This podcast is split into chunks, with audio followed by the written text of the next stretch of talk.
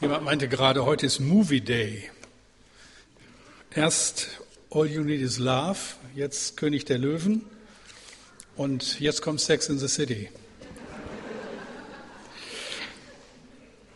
Glaube am Montag, letztes Thema, schwieriges Thema. Ich bete mit uns.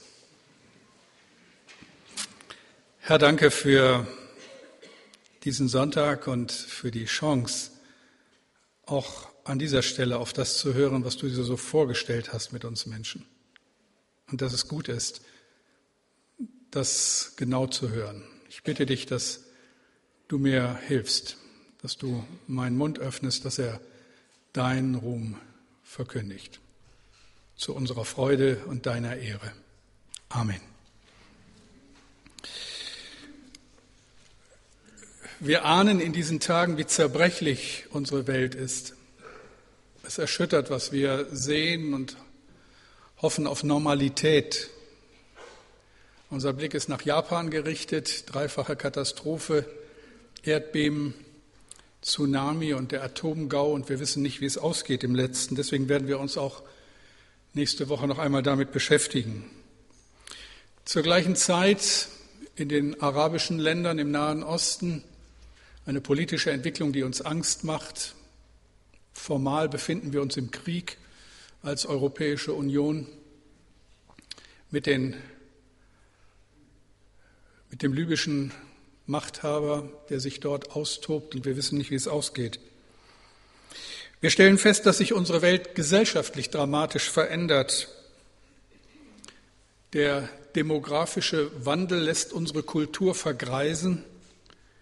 Christliche Werte gelten immer weniger in der Diskussion um die öffentliche Moral. In den Bremer Schulen spricht man in manchen Schulen nicht mehr von Sexualkunde, sondern von Geschlechtererziehung. Und was hier so formal einfach klingt, beinhaltet ein ganzes Programm, nämlich das Gender Mainstreaming Programm, was im letzten bedeutet Forderung nach absoluter Gleichstellung der Geschlechter. Für die Sexualethik bedeutet das, die einengenden Kategorien von Mann und Frau sind zu verlassen und jedem Menschen muss grundsätzlich die Möglichkeit eingeräumt werden, jenseits von männlich und weiblich zu neuer Identität zu finden. Dabei sind alle sexuellen Spielarten denkbar. Und all das und noch vieles, vieles mehr zusammengenommen lässt uns ein wenig fassungslos dastehen und fragen, wie geht's weiter? Was ist der Weg, der, den Gott vorgegeben hat, der ihn ehrt und der uns erfüllt? Was will Gott? Was soll ich lassen, was tun, damit der gute Wille Gottes in meinem Leben greift? Wir haben gesehen, dass Glaube etwas mit unseren Beziehungen zu tun hat, mit unserem Alltag, mit unserer Arbeit, mit unserem Geld. Das war letzte Woche das Thema und ich hoffe, ihr erinnert euch noch daran. Was hat Gott mit meiner Sexualität zu tun? Das ist heute das siebte und letzte Thema der Predigtreihe Sex in the City, Plädoyer für ein unterschätztes Geschenk Gottes. Uns ist das sofort klar, das muss ich gar nicht betonen, das geht uns alle, Mann, alle an, ob Mann, ob Frau, ob verheiratet oder alleinstehend. Wie gehen wir mit einer Gabe Gottes um, die so wichtig ist wie kaum eine andere, aber die auch wie kaum eine andere unsere Entscheidung fordert? Wir sagen, wie es ist, neben Geld ist Sex für die meisten Menschen das Wichtigste auf dieser Welt. Zu allen Zeiten ging es vor allem darum und immer wieder darum. Das ist das Thema. Und richtig gelebt ist Sex das Schönste, was es auf dieser Welt gibt, eine Gabe Gottes, eine Anzahlung auf den Himmel, behaupte ich. Aber falsch gelebt auch die größte Gefahr für Leib und Seele, die vielleicht stärkste Waffe in der Hand des Verführers. Wen wundert's da, dass wir feststellen müssen, wir begegnen Sex überall. Sex dominiert die Werbung. Achtet mal darauf. Fragt mich, was ein Reifensatz für mein neues Auto mit einer leicht bekleideten Frau zu tun hat. Ich habe keine Ahnung, aber vielleicht soll es helfen, die Reifen an den Mann zu bringen. Ich nehme mal an, Darum geht's. Sex sells, sagt man. Sex fördert den Verkauf. Sex ist das Thema in jeder Seifenoper. Sex in the City. Aber auch den Seifenopern, die Tag für Tag am Vorabend in unsere Häuser hineinflimmern und die im letzten auch alle nur dieses eine Thema haben. Es geht immer um die Beziehung zwischen Mann und Frau, die wechselnden Beziehungen und all die Spielarten, die damit verbunden sind. Sex ist der Motor der Pornoindustrie mit einem geschätzten Jahresumsatz von 100 Milliarden Dollar pro Jahr. Unzählige Romane, Dramen, Komödien wären ohne das Zueinander von Mann und Frau nie geschrieben worden. Was ist Romeo ohne Julia? Tristan ohne Isolde? Red Butler ohne Scarlett O'Hara? Das Begehren einer schönen Frau hat Geschichte geschrieben, verändert, Königreiche entstehen und vergehen lassen, Karrieren ruiniert, unendliches Glück geschenkt.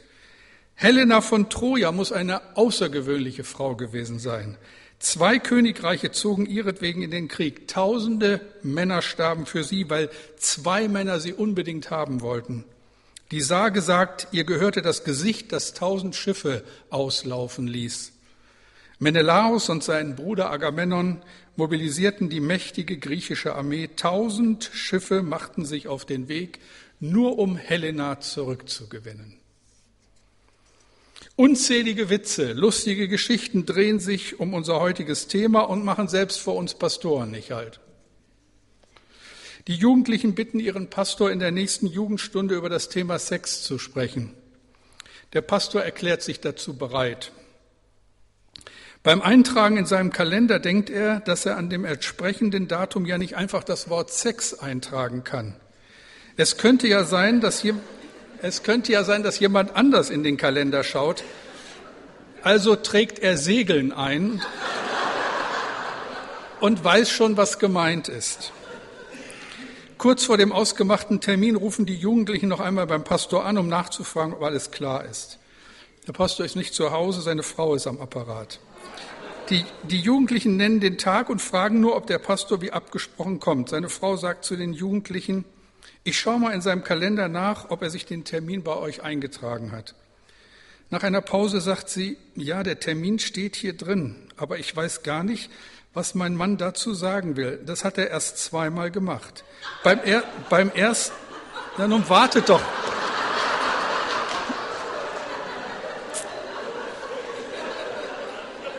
Könnt ihr nicht mal abwarten? Also das hat er erst zweimal gemacht. Beim ersten Mal hat er sich erkältet und beim zweiten Mal wurde ihm schlecht.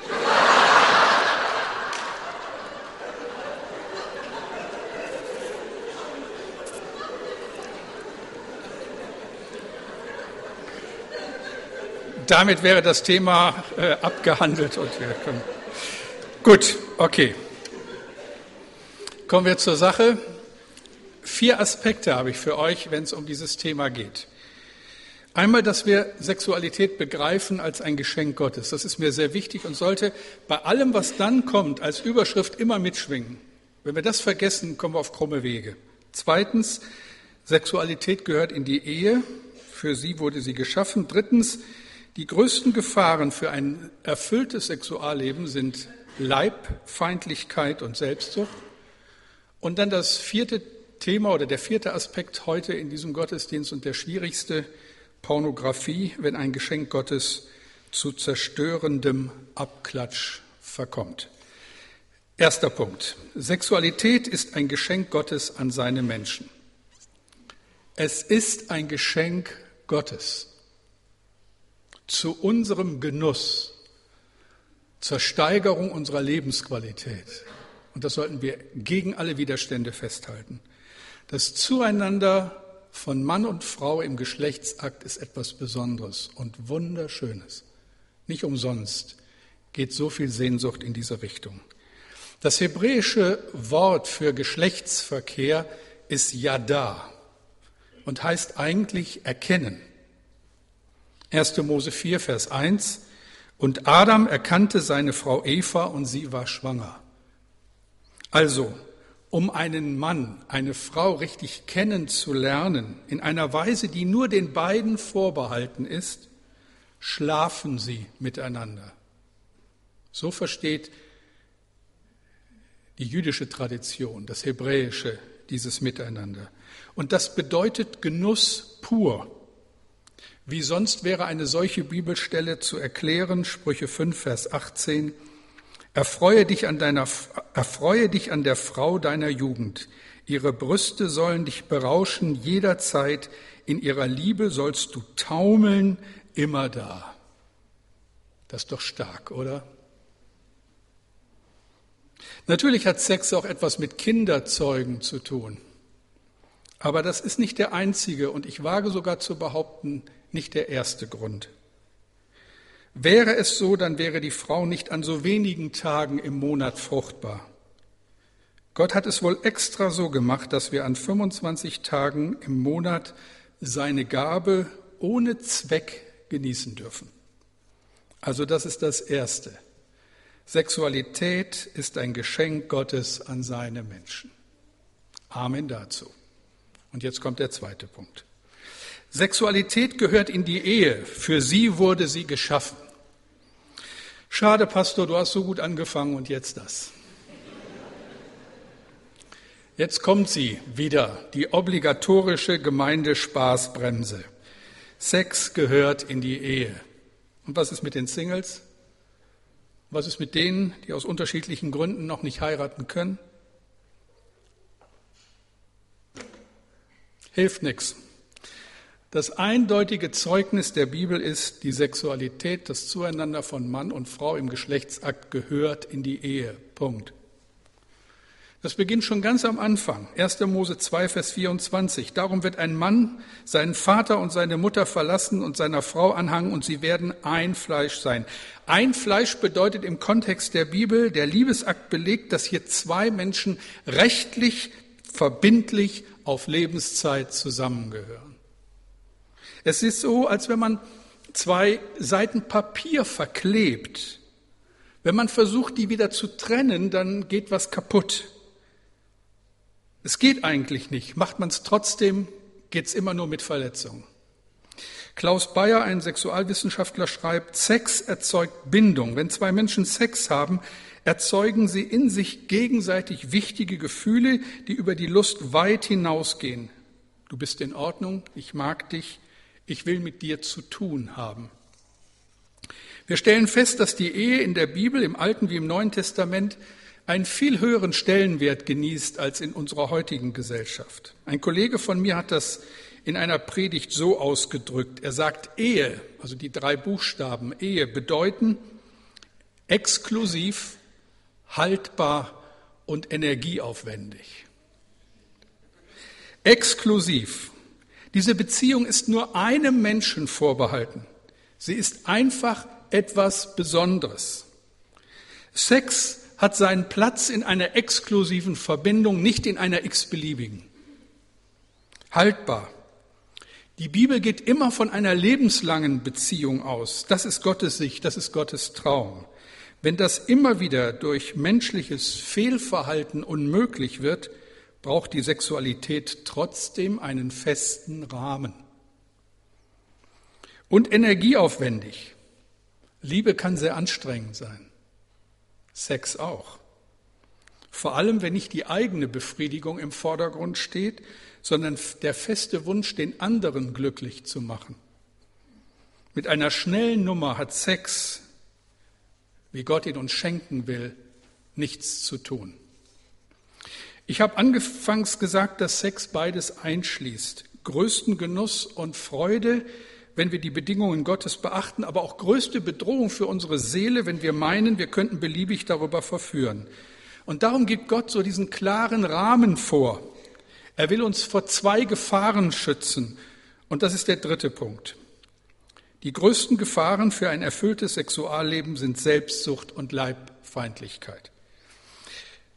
Die Bibel sagt, 1 Timotheus 4, 1 bis 4a, Gottes Geist sagt uns ausdrücklich, dass sich in Zukunft manche von Gott abwenden werden, weil sie falschen Propheten hinterherlaufen und teuflischen Lehren glauben. Diese Verführer sind durch und durch verlogen, ihr Gewissen haben sie zum Schweigen gebracht. Sie verbieten zu heiraten oder bestimmte Speisen zu essen. Dabei hat Gott doch alles geschaffen, damit jeder, der an ihn glaubt und seine Wahrheit erkannt hat, auch diese Dinge dankbar von ihm annimmt. Denn alles, was Gott geschaffen hat, ist gut. Ich weiß nicht, wie es passieren konnte, dass entgegen solcher Sätze, die ja wie Hammerschläge sind, alles, was Gott geschaffen hat, ist gut, eine solche Entwicklung in Kirche eintreten könnt, konnte, wie wir sie beobachten, konnten über Jahrhunderte bis hinein ins letzte Jahrhundert, bis hinein in meine Kindheit, wo das noch üblich war. Über lange Zeit wurde der Eindruck vermittelt mit hohen geistlichen Ansprüchen, Sex ist etwas Böses, Lust ist etwas Verbotenes. Und das korrespondiert in keinster Weise mit den Aussagen der Heiligen Schrift. Das ging in der Kirche manchmal so weit, dass man die sexuelle Lust als die Sünde schlechthin verstand, die es unter allen Umständen zu unterdrücken gilt. Dagegen steht, im Alten Testament kommt das Wort Enthaltsamkeit überhaupt nicht vor. Und im Neuen Testament gebraucht es Jesus nie. Und Paulus fordert nur da zur Enthaltsamkeit auf, wo uns ein bestimmtes Gebetsanliegen so wichtig ist, dass wir uns ausschließlich darauf konzentrieren sollten. Aber ansonsten steht nichts zu diesem Thema. Ein weiser Rabbi hat einmal gesagt, eines Tages werden wir vor Gott stehen und er wird uns für alle möglichen Vergnügen richten, die er uns zum Genießen gab, die wir aber nicht genossen haben. Ganz neuer Aspekt. Also Leibfeindlichkeit ist die eine Gefahr und die andere Selbstsucht. Im letzten geht es nur um mich und um meine Bedürfnisse. In der Vorstellung vieler Menschen unserer Zeit ist Sex reine Bedürfnisbefriedigung. Ich habe Lust darauf, mit jemandem zu schlafen, also tue ich's. Und es wäre schön, wenn er oder sie nicht zum Frühstück bleiben. Man hat so den Begriff geschaffen des One-Night-Stand. Das machen wir mal eben, völlig unverbindlich. Ich muss nicht mal deinen Namen kennen. Man verabredet sich zum Sex, schläft miteinander und geht wieder seiner Wege. Man sagt, ich liebe dich und meint, ich will mit dir ins Bett. Worum geht es dabei? Um meine Bedürfnisse. Kein Du, aber ganz, ganz viel Ich. Von Erkennen kann keine Rede sein. Klaus Vollmer hat einmal gesagt, Liebe heißt, einem anderen Menschen helfen, dass er sich in größtmöglichem Maße entfalten kann. So hat Gott sich das vorgestellt. Liebe heißt, einem anderen Menschen helfen, dass er sich in größtmöglichem Maße entfalten kann. Wenn du eine andere Person zum bloßen Objekt deiner sexuellen Begierde machst, dann hast du nicht begriffen, was Liebe ist. Liebe will sich verschenken dann ist der Sex, auch wenn du mit dem Partner schläfst, reine Selbstbefriedigung, Selbstsucht pur. Und hier genau liegt die Gefahr und Tragödie der Menschen. Aus Gottes gutem Geschenk ist durch die Selbstsucht eine Macht erschaffen worden, die uns zunehmend bedrohlicher erscheint. Die Pornografie.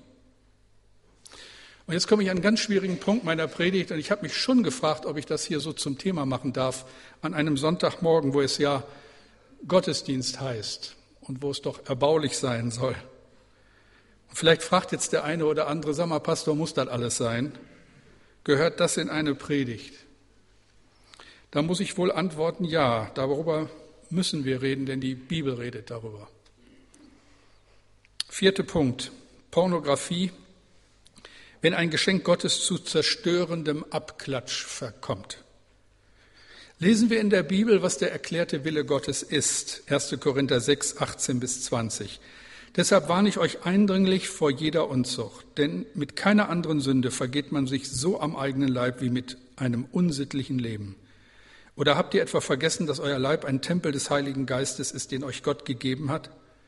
Ihr gehört also nicht mehr euch selbst. Gott hat einen hohen Preis gezahlt, um euch freizukaufen. Deshalb dient nun auch mit eurem Leib dem Ansehen Gottes in der Welt. Dieser Text ist fast 2000 Jahre alt, wird in eine Situation hineingeschrieben, die der unseren durchaus ähnlich war. Es war überhaupt nie anders, als es heute ist. Das Reden von der guten alten Zeit, auch an dieser Stelle, ist ein Mythos. Die hat es nie gegeben. Die Gemeinde in Korinth hatte ein echtes Problem, nämlich mit der sexuellen Freizügigkeit jener Tage.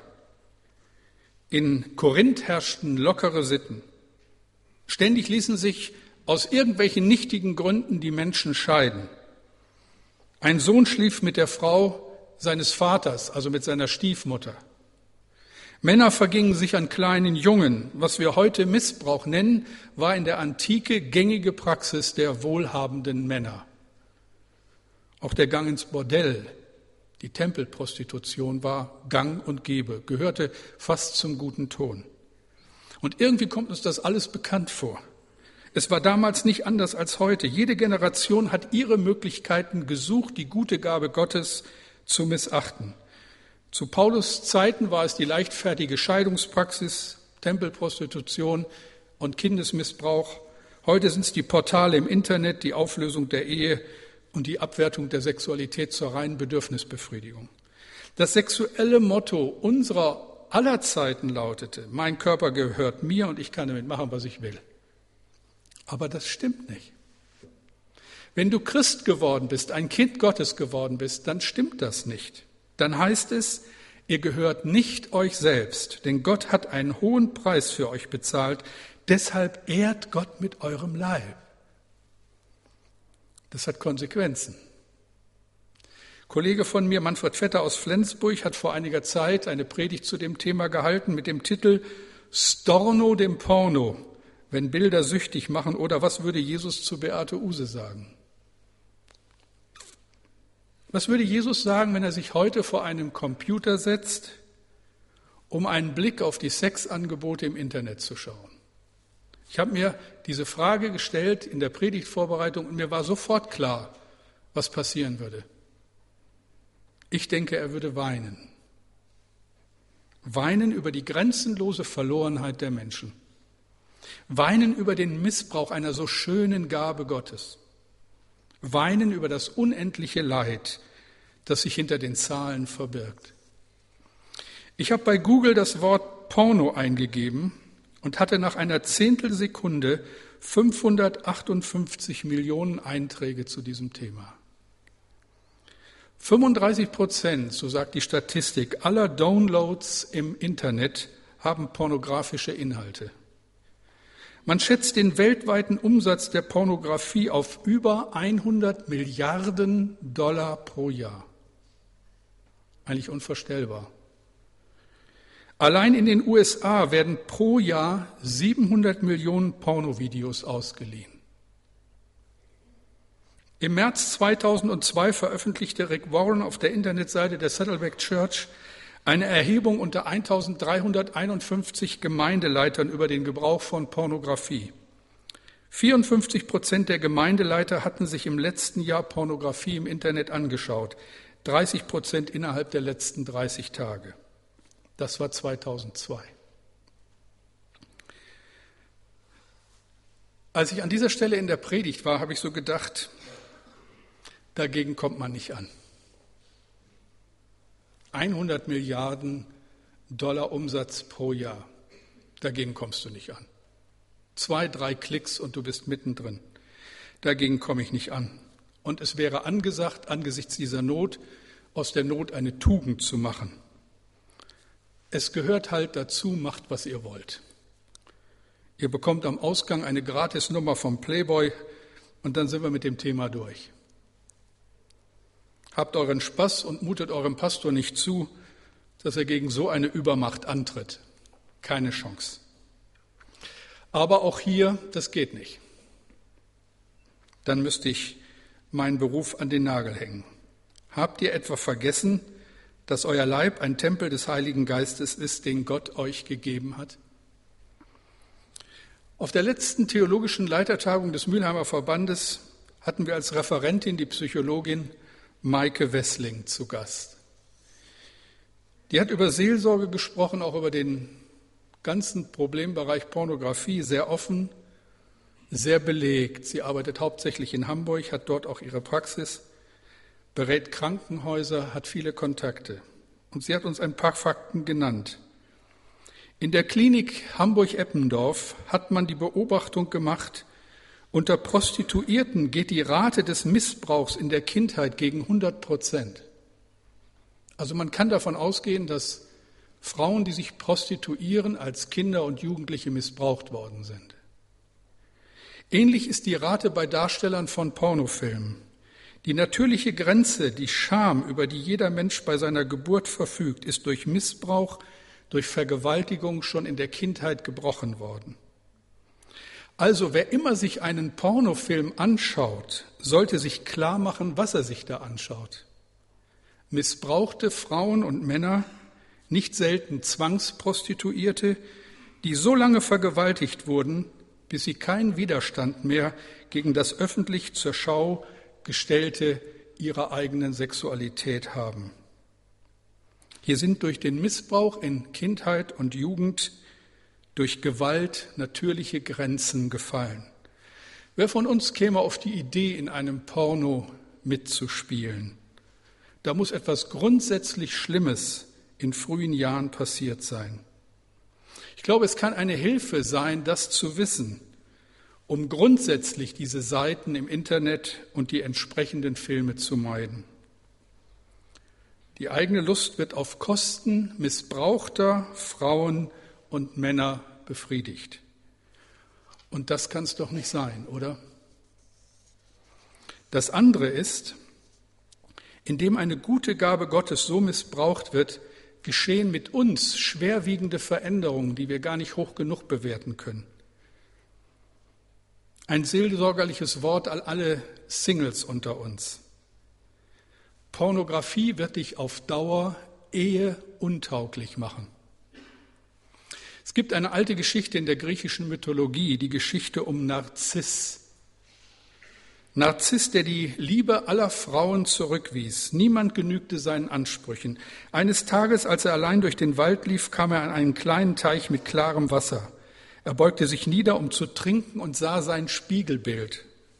Zum ersten Mal in seinem Leben verliebte er sich in das eigene Bild. Und er wollte das eigene Bild küssen, aber dabei zerfloss es in sich kräuselnde Wellen.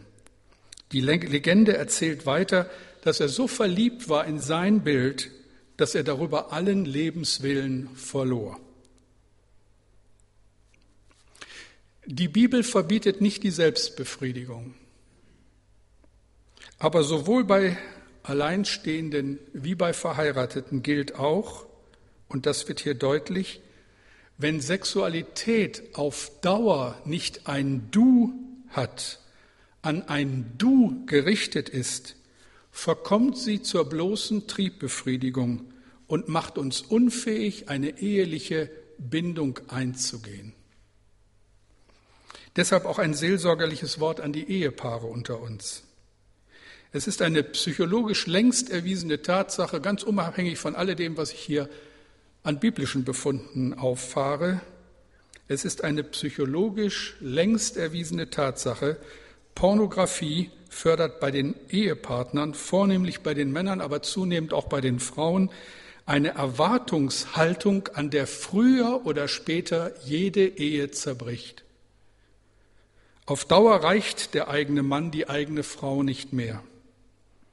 Oder die Abhängigkeit von solchen visuellen Reizen wird so stark, dass der eigene Partner an Attraktivität verliert. Fazit, nicht ein wenig Pornografie, mal hier, mal da, so nach dem Motto, wem schadet das schon? Nein, Hände weg, Augen zu, weil die Flut der Bilder abhängig macht und das gute Geschenk Gottes zu einem zerstörenden Abklatsch wird.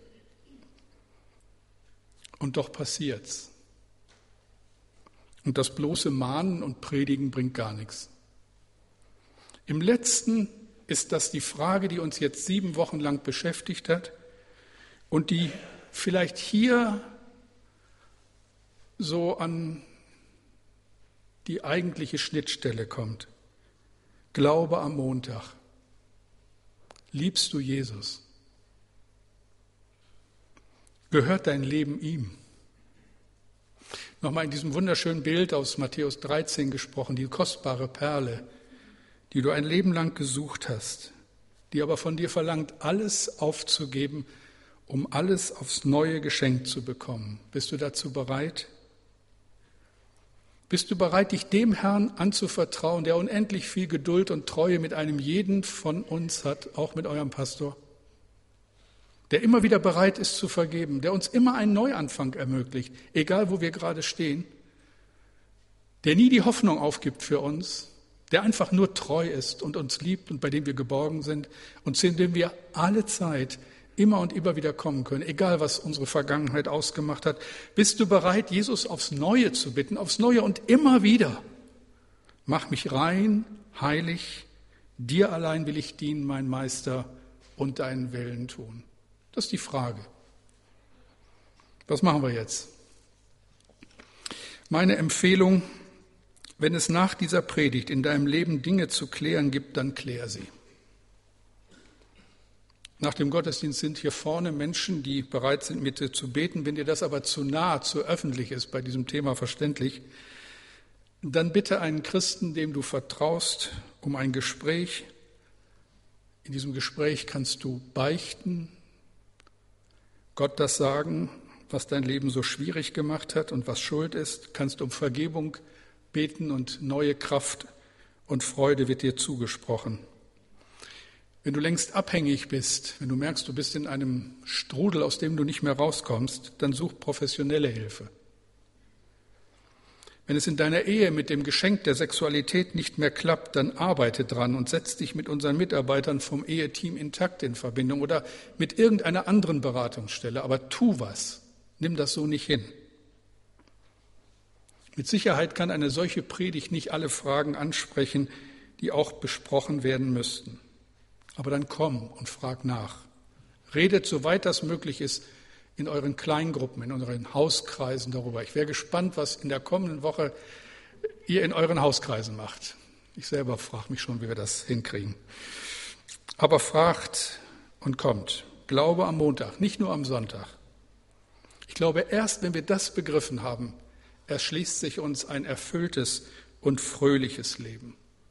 Auch ein Leben letztlich mit einem guten Gewissen. Soweit. Gott segne dich, Gott segne uns. Ich bete. Herr, und ich danke dir so von Herzen, dass das alles ja nicht der erhobene Zeigefinger ist, sondern dein Angebot, damit wir heil werden, damit wir finden, was wir brauchen. Danke, dass du uns nachgehst, für unsere Situation genau das Richtige hast. Und ich danke dir jetzt auch, Herr, dass du um das Leben eines jeden von uns weißt. Und du weißt auch, was hier so in unseren Gedanken für Bilder hochgestiegen sind in diesen Minuten. Und du weißt auch, wo wir es vermasselt haben. Du weißt auch, wo wir unserer Fantasie Dinge zugemutet haben, die uns verfolgen, die wir nicht richtig loswerden. Aber du bist da, Herr, und wir dürfen kommen, auch jetzt kommen und dich um Vergebung bitten und ganz fröhlich in eine neue Woche starten mit dir. Danke für die Chance.